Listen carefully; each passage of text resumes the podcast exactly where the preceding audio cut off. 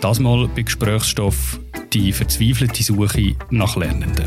Und dann, wenn man sich schnuppern und es trotzdem nicht gefallen hat, dann ist es so ein bisschen wie eine kalte Schüssel über den Ring. Darum, ja, es war sehr schwierig. Gewesen. Wir reden im HR auch von einem War of Talents, also einem Kampf um die besten Lernenden. Meiner Meinung nach ist das keine gute Entwicklung.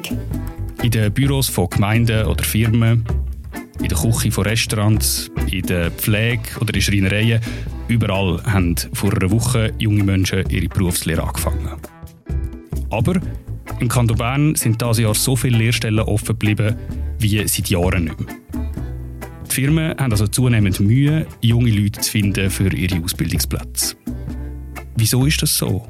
Welche Branchen und Berufe haben besonders Schwierigkeiten? Und was bedeutet das für junge Lehrstellensuchende?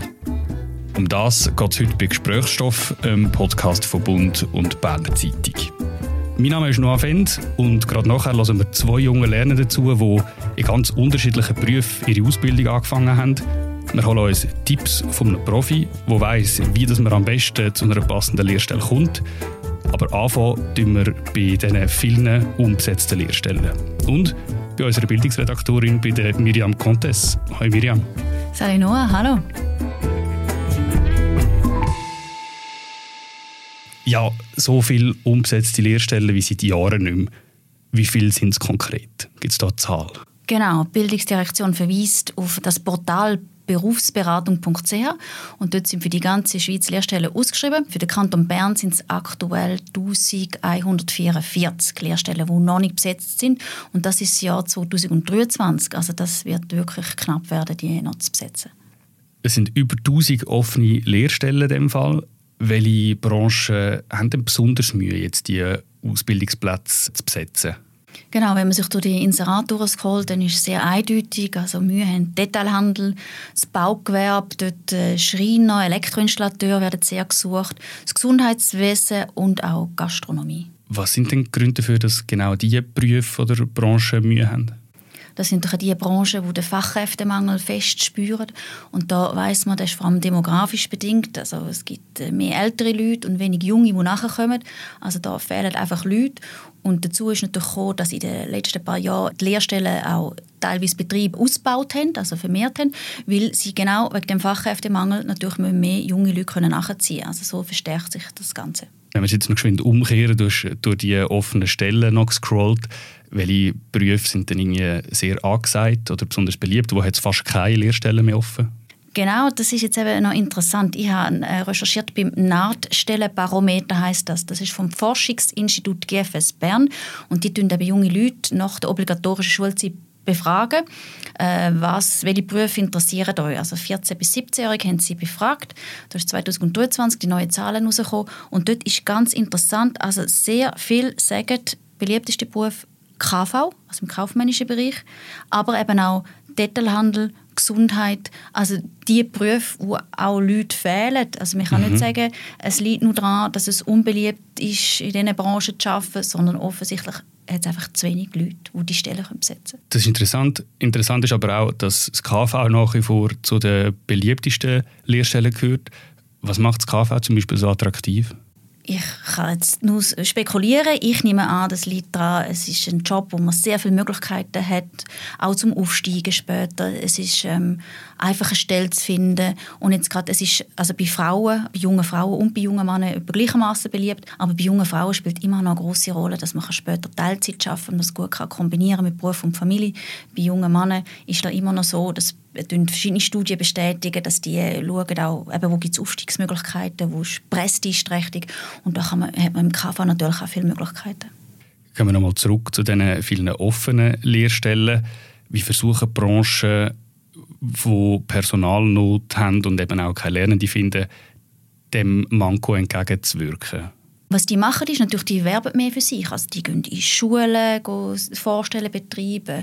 Berufsmessen sind eine riesige Sache. Also in Bern ist BAMJA die bekannteste. Auf den sozialen Medien versuchen sie vermehrt eben Jobs zu inserieren, weil halt die Jungen nicht mehr so klassisch auf die Stellenportal gehen wie im älteren Semester und dort das Dokument ausfüllen und aufladen, sondern die, über die sozialen Medien muss man die ansprechen. Also heute werden Lernende zum Beispiel in TikTok-Videos rekrutiert. Das wäre natürlich so ein, ein Paradebeispiel, wie das könnte heute laufen könnte.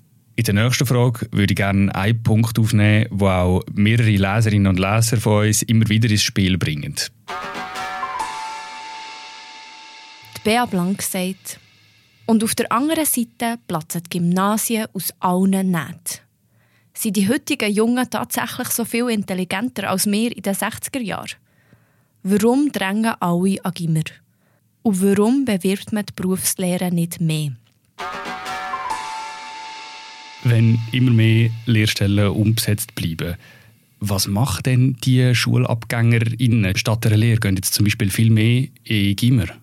Das ist eben so ein Vorurteil, das sich nicht bestätigen lässt. Die Bildungsdirektion vom Kanton Bern hat gerade Zahlen bekannt im Juli. Was machen die jungen Leute nach der obligatorischen Schulzeit? Und da sieht man, 53 Prozent machen eine Berufslehre. Und das ist im Vergleich zum Jahr vorher sogar ein bisschen mehr. Dort sind es 51 Prozent.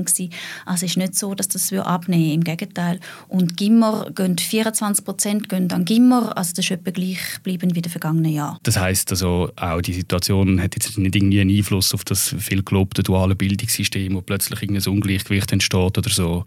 Nein, man kann aber sagen, dass in Kantonen, zum Beispiel in, in der Romandie, wo tendenziell mehr Leute Matur machen, das Beispiel habe ich gerade Genf rausgesucht, dort machen 30 Prozent Matur und dort ist es besonders schwierig, zum Lehrling zu finden. Also hat doch schon einen Zusammenhang damit, dort, wo mehr Matur machen, äh, dort ist es schwieriger, zu den Lehrlingen zu kommen. Also das heisst, solange die Maturitätsquote nicht massiv ansteigt, muss man sich eigentlich gar nicht so Sorgen machen um umgesetzte Lehrstellen?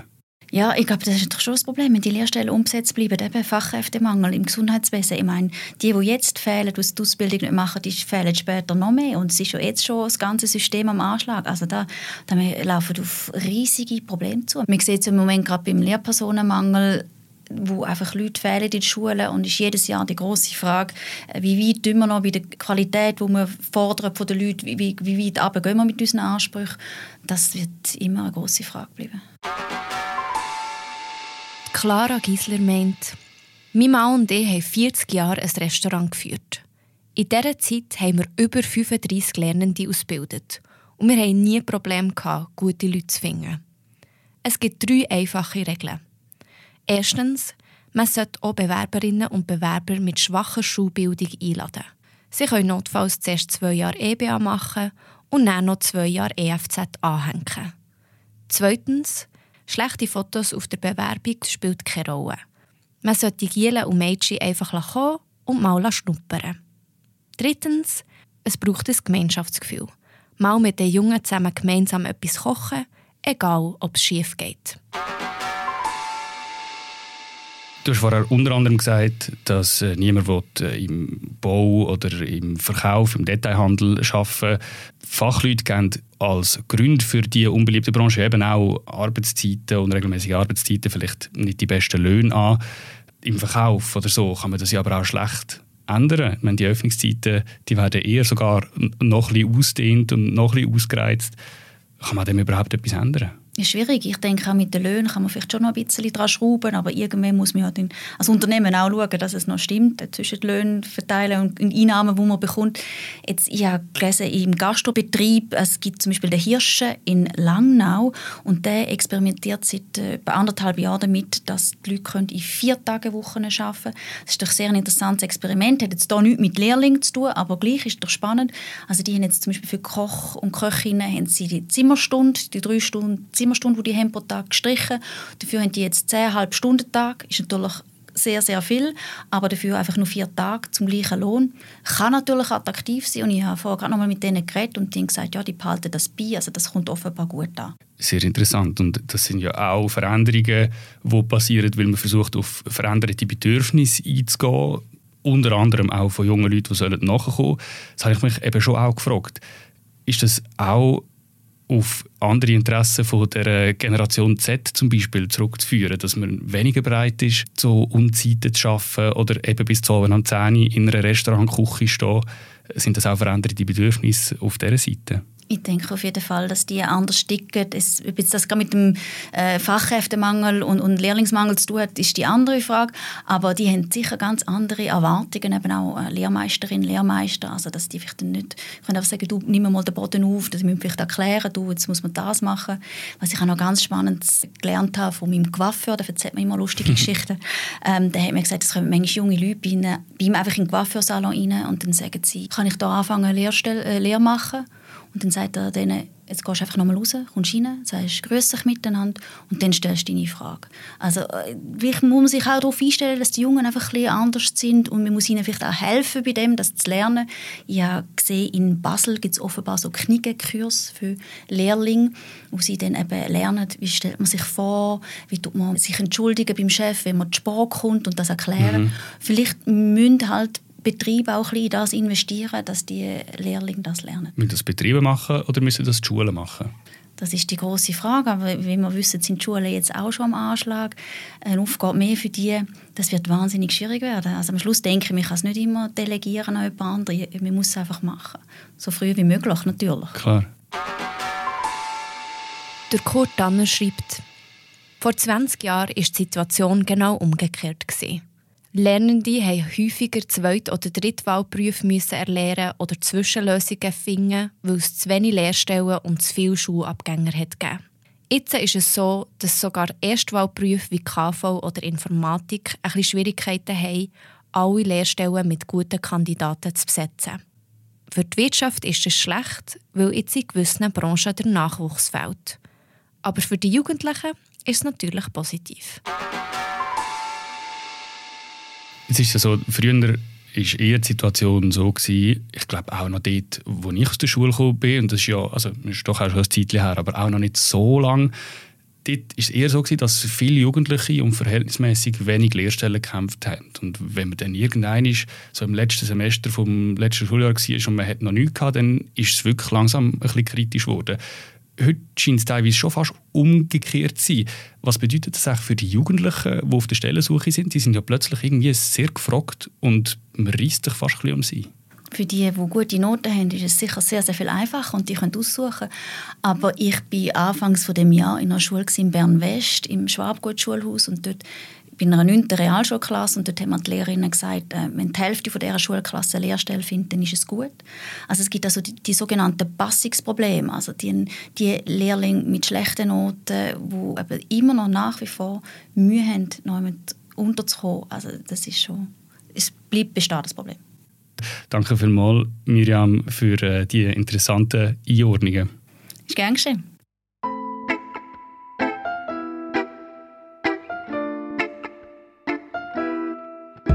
Jetzt haben wir mit Miriam vor allem über Stellensuchende und über Lernende geredet. Jetzt ist höchste Zeit, dass wir mit ihnen reden.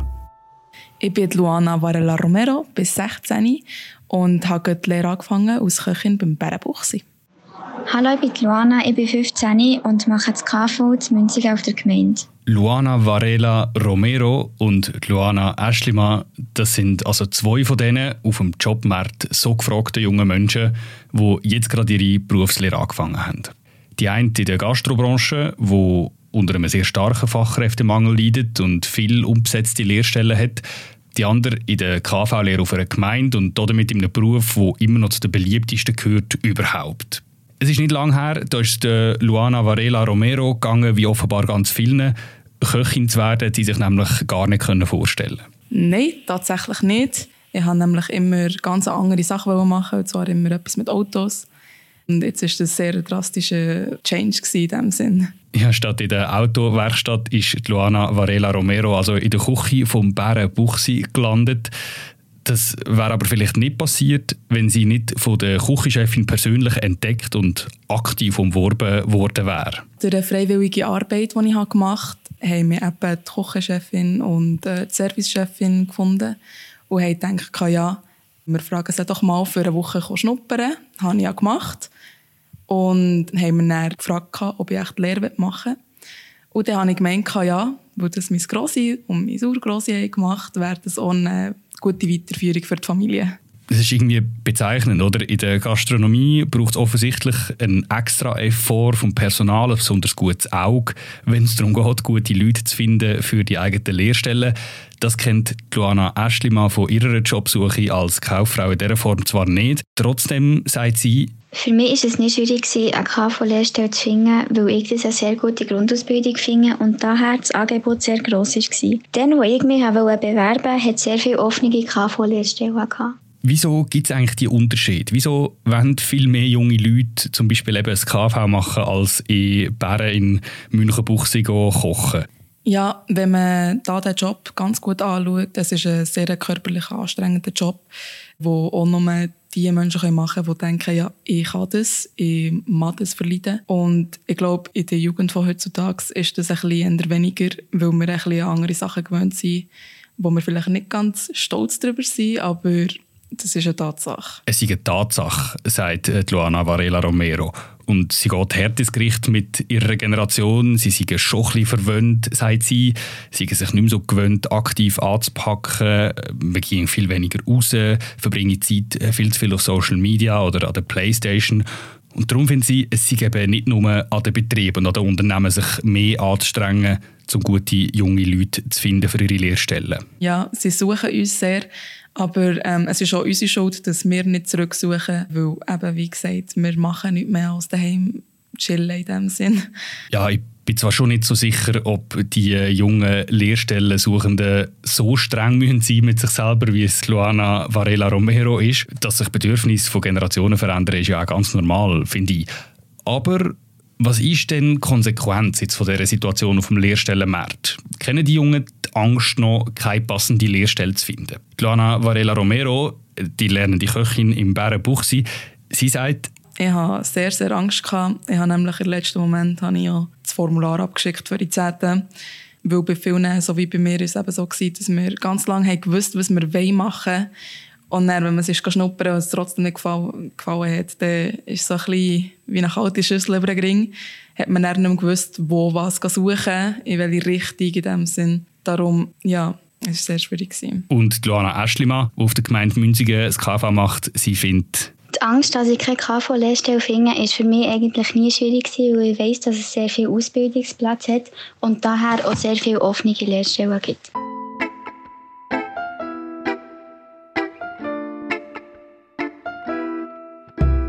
Das sind also sehr unterschiedliche Erlebnisberichte von den beiden jungen Frauen, die gerade diese Woche frisches Berufsleben gestartet sind. Interessant finde ich, dass Luana Varela Romero ihre Lehrstellensuche als sehr schwierig erlebt hat, obwohl sie in einer Branche gesucht hat, wo es vergleichsweise viele offene Lehrstellen gibt. Und umgekehrt hat Luana Aschlimann wo sich auf eine beliebte KV-Stelle beworben hat, ihre Lehrstellensuche als viel weniger anstrengend erlebt. Und ich habe darum noch irgendwie nach einem größeren Bild gesucht. Wie erleben das Expertinnen und Experten? Mein Name ist Ann-Kathrin Killer. Ich arbeite als Berufs- und Laufbahnberaterin und auch als Teamleiterin seit vielen Jahren bei der BITS Kanton Bern für die Region Bern-Mittelland. Bei der Berufsberatung vom Kanton Bern habe ich Ann-Kathrin Killer gefragt, wie sie das erlebt. Verändert sich die Lehrstellensuche, weil es mehr offene Stellen gibt? Ja, es hat noch viele offene Lehrstellen. Aber in den beliebten Berufen, zum Beispiel Mediamatikerin, Mediamatiker, ist es auch heute schwierig, eine Lehrstelle überzukommen. Darum sind die Jugendlichen und ihre Eltern beim Thema Lehrstellensuche immer noch recht angespannt. Dazu kommt, dass etliche Branchen und Betriebe immer früher mit der Rekrutierung anfangen. Wir reden im HR auch von einem War of Talents, also einem Kampf um die besten Lernenden. Das heisst, die Jugendlichen müssen sich manchmal schon dann bewerben, wenn ihre Berufswahl noch gar nicht abgeschlossen ist. Meiner Meinung nach ist das keine gute Entwicklung. Ann-Kathrin Killer bestätigt also ein bisschen, was Luana Varela Romero sagt. Eine Lehrstelle zu finden, das bleibt eine herausfordernde Situation für die Jugendlichen und mm, auch für ihre Eltern natürlich. Und darum schlage ich vor, wir hören doch den Podcast auf einer möglichst konstruktiven Note auf. Wie sollen Junge vorgehen, um eine passende Lehrstelle zu finden? Ann-Kathrin Killer. Bei der Lehrstellensuche gibt es einiges zu beachten. Für mich als Berufsberaterin sind folgende drei Punkte besonders zentral. Erstens, Schnuppern, schnuppern, schnuppern. Das heisst, zuerst in verschiedenen Berufen schnuppern und wenn dann klar ist, welcher Beruf der Favorit für die Lehrstellensuche ist, dann in verschiedenen Betrieben von diesem Wunschberuf schnuppern. Und für das braucht es Geduld und Ausdauer und manchmal auch Trost von den Eltern, wenn es nicht klappt.